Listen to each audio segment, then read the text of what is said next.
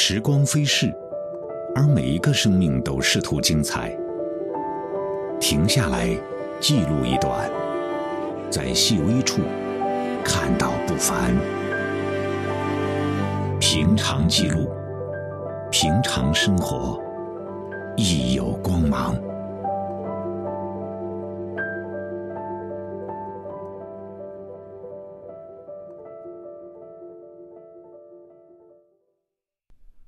欢迎收听《平常记录》，我是米亚牛。本期《平常记录》，我们继续讲述唐诗里的中国文化精神。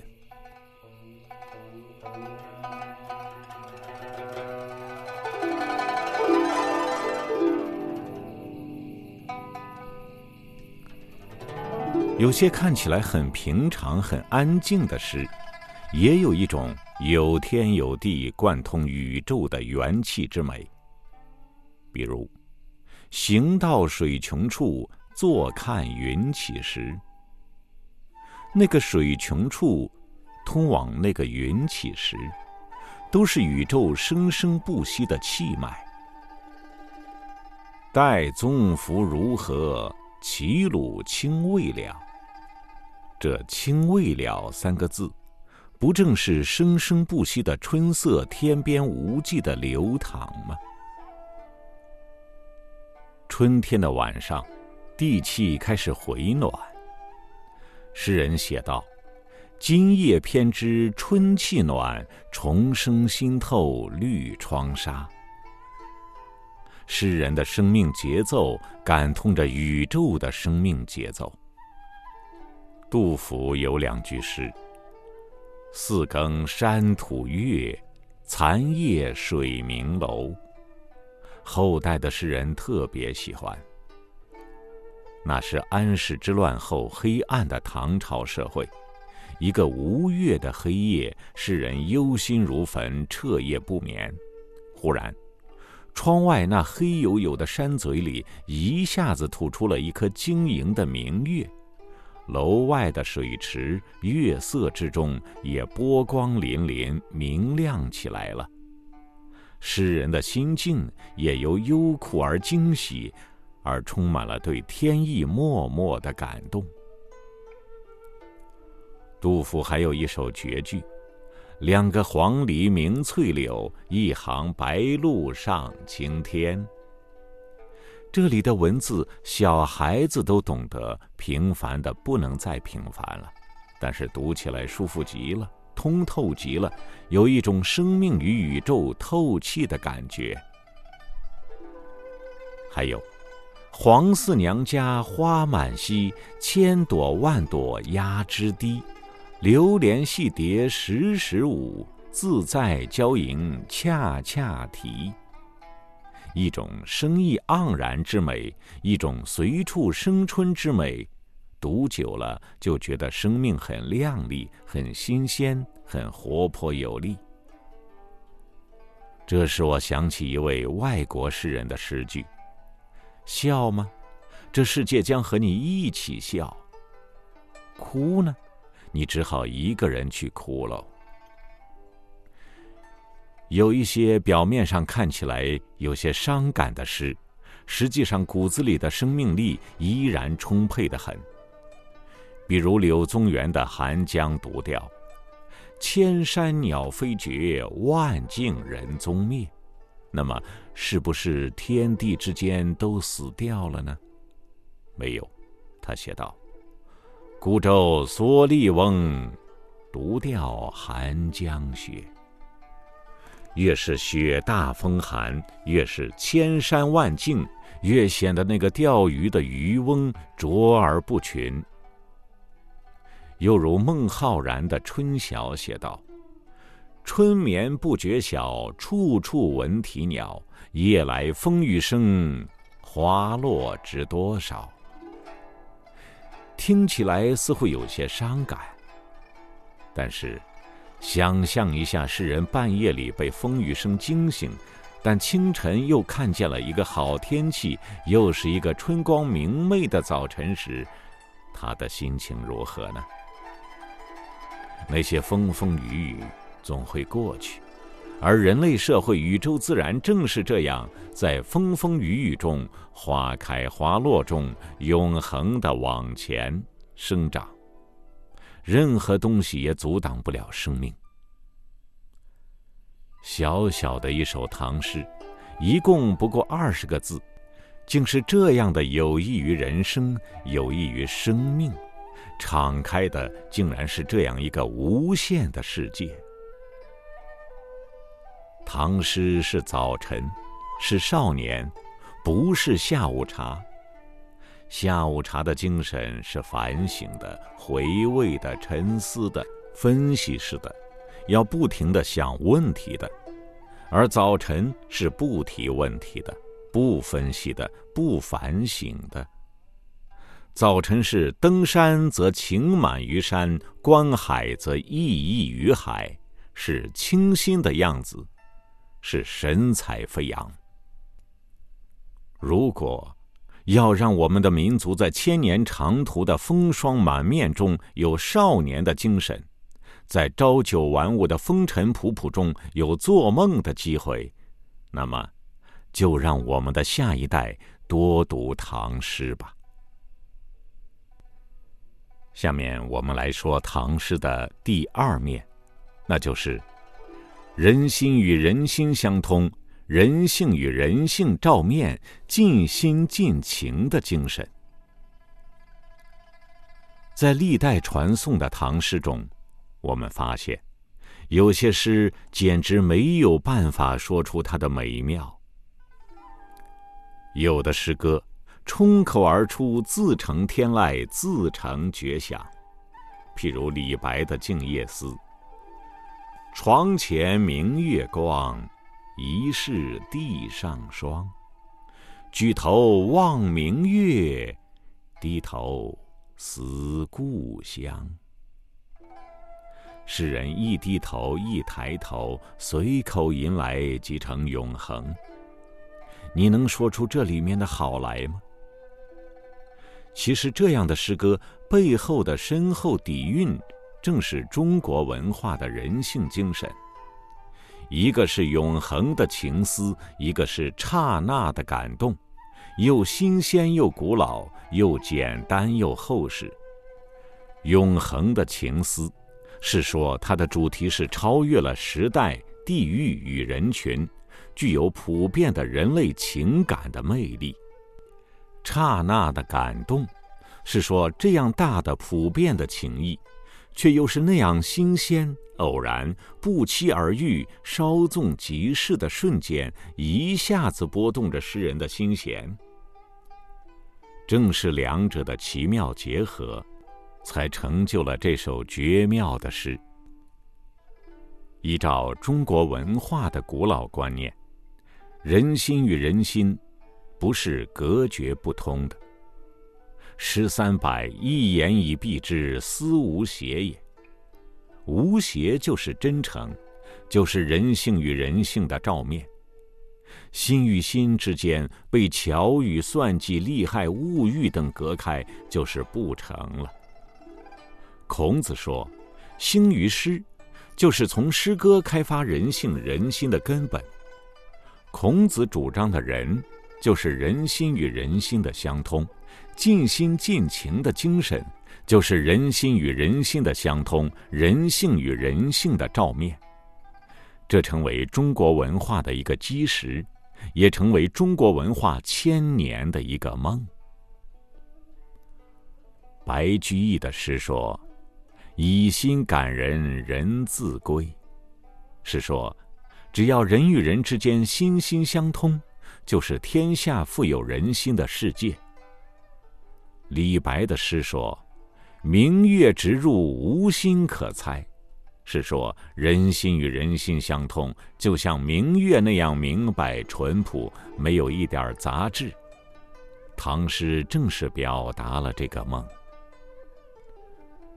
我们以友情为例，中国文化非常重友情，友情是朋友之间尽心尽情的表现。不以礼为原则，也不受其他外在的因素左右。白马素车的故事，嵇康与无头鬼的故事，都是小说中写友情的名篇。杜甫的《赠卫八处士》，是唐诗中表达朋友之情的名篇，非常质朴。人生不相见，动如身与伤。今夕复何夕，共此灯烛光。少壮能几时，鬓发各已苍。访旧半为鬼，惊呼热衷肠。焉知二十载，重上君子堂。惜别君未婚，儿女忽成行。怡然敬父职，问我来何方？问答乃未已，驱儿罗九江。夜雨剪春酒，新炊见黄粱。主称会面难，一举泪十觞。世上亦不醉，敢子故意长。明日隔山岳，世事两茫茫。每次读这首诗，都觉得这里头的感情就好像酒一样味长而美。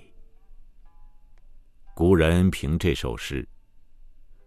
语语从肺腑流出，用我们今天的话来说，就是写的掏心掏肺的。自从背了这首诗，我特别喜欢春天的韭菜，很肥厚好吃。但是我知道，唐代的春酒已经吃完了，滋味已经不能与杜甫那时的相比了。再看杜甫的另一首写乱世回家的小诗：“峥嵘赤云西，日角下平地。柴门鸟雀噪，归客千里至。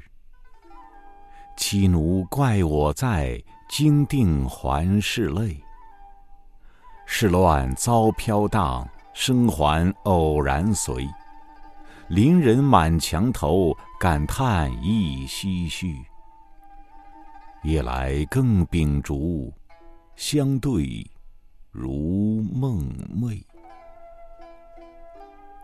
诗人杜甫从千里之外的豺狼世界终于逃脱回来，终于到家了。那黄昏的晚霞，村头的日角，柴门的喜鹊。都充满了真切动人的人性世界回归的意味。妻子见到亲人，又是惊叹，又是伤心落泪。更重要的是，左邻右舍的人都爬满了墙头，一起感叹唏嘘，一起伤心落泪。杜甫一家乱世偶然生聚的欢乐与幸福，不只是一家的事情。而是村子里大家的事情，是天下人痛痒相关的欢乐与幸福。这首诗最后两句：“夜来更秉烛，相对如梦寐。”把夫妻的相聚之美妙写得胜过神仙的愈合。这里有诗人对女性深切的体贴与在情在意。我们再以唐诗写女性为例，唐诗一提起女性，就有一种多情多义，就有一种温馨体贴。唐诗绝不是大男子主义，也绝不是轻薄浪子。大家可能都知道，杜牧是风流有名的，“十年一觉扬州梦，赢得青楼薄幸名。”但是。就连杜牧这样的风流倜傥的才子，也曾经与一位歌女深宵话别，难分难舍，写下了“蜡烛有心还惜别，替人垂泪到天明”这样缠绵深情的诗句。写归妇的诗，王昌龄的最为有名。闺中少妇不知愁，春日凝妆上翠楼。忽见陌头杨柳色，悔教夫婿觅封侯。写少妇的春思，替女性唱出情感饥渴与心灵苦闷的心声。如果不是站在女性的立场上说话，哪里会将女性的幸福看得比封侯还要重？金昌绪写道：“打起黄莺儿，莫教枝上啼。啼时惊妾梦，不得到辽西。”写一个正在做梦、思念远方亲人的女子。当她刚刚梦到与辽西的男人相会，就被一阵黄莺的叫声吵醒。古人称这样的诗歌，真是一片神形。诗人的想象，连思妇的梦里都去过；诗人的心，思妇的心，远方辽西男人的心，都连在一起。唐诗就是这样一个心心相通的世界。还有一首七绝：“白玉堂前一树梅，今朝忽见树枝开。而家门户重重闭，春色因何入得来？”写一个少女，在一个春天的清晨，忽然看见庭前梅花开了。白玉堂的那个少女心里又是惊喜又是感动。问了一个很痴、很女孩子气的问题：“我女儿家的门一道道关得好好的，你这个春色究竟是从哪里进来的？”我们看得出，这实际上是一个动了心的女子。李白写道：“春风不相识，何事入罗帷？”也写出了唐代女子的苦闷。共同精彩的是，唐诗对于女性的心理竟然如此的体贴入微，竟然想得如此的细微幽深，所以这些诗听起来好像不是一位男性诗人写的，而仿佛是一位女子在那里自言自语。李白还有一首名篇《玉阶怨》：“玉阶生白露，夜久侵罗袜。”却下水晶帘，玲珑望秋月。写一个女子深夜难眠，站在户外看月亮，看了好久，一直到寒露侵身，回到屋里还是睡不着，还是隔着水晶帘望月。那一副眼神，真是被诗人写活了。好多好多的心情意思，都在那玲珑望秋月的眼神里。唐诗对于女性的同情、关切、体贴、理解，都被这一眼神写活了。我们今天读到这首诗，分明会感觉到这个女性的心情，甚至她的神情动态。一千多年过去了。印象依然如此新鲜，这真是很奇怪的事情。所以说，唐诗是不死的心灵，是永远的不麻木，永远的感动，是人心与人心的相通，人性与人性的照面。说到这里，我们再来读两首充满了慈悲之情的诗。堂前铺藻任西林，无食无儿一妇人。不为贫困宁肯此，只缘恐惧转虚亲。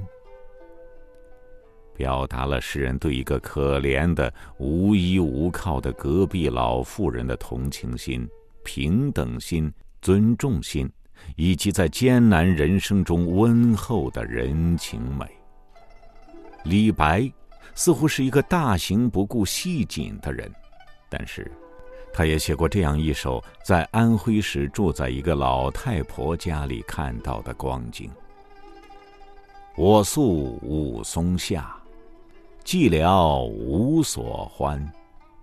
田家秋作苦，林雨夜春寒。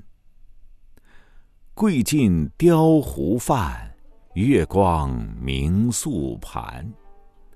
令人惨漂木，三谢不能餐。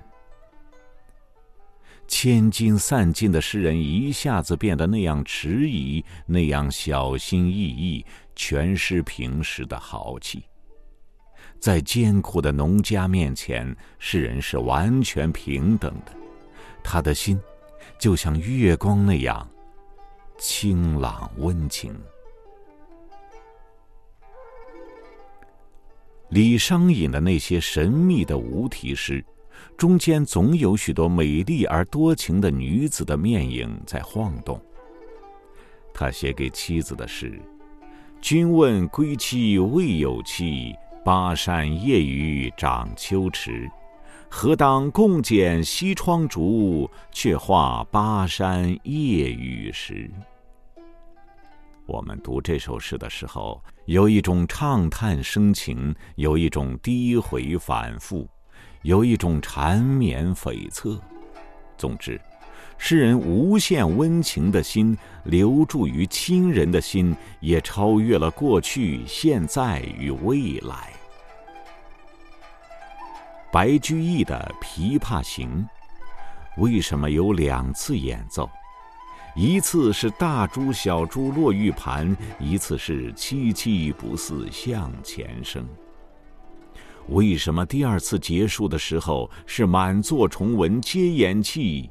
因为第一次是技术的、技巧的，而第二次则是心灵的，是白居易作词，琵琶女演奏，同是天涯沦落人的情感交流。如果没有这第二次的《琵琶行》，就没有太大的价值了。《长恨歌》。给我们印象最深的是“君王回看旧不得，宛转蛾眉马前死。”一个句子浓缩呈示了一幅对比强烈的画面：一边是代表战争、代表权力、代表无情的历史的一头高大的骏马，而另一边是代表美、代表感性、代表柔情与弱者的峨眉。我们会想到那个江州司马青衫诗的诗人，真的是一个充满了温厚心灵的人。而唐诗，正是属于有情人的诗。唐诗如此之好，总是要对现代生活有一点回应，在现代社会中保留一点唐诗的精神，不是风花雪月，不是语言艺术。而是回到唐人的梦，回到唐人的精神，回到可以通而不隔的心，从关爱女性、关爱老人和小孩、关爱弱者开始做起。以上是平常记录为您讲述的唐诗里的中国文化精神。原文作者胡晓明。我是米亚牛，感谢您的收听，下期再会。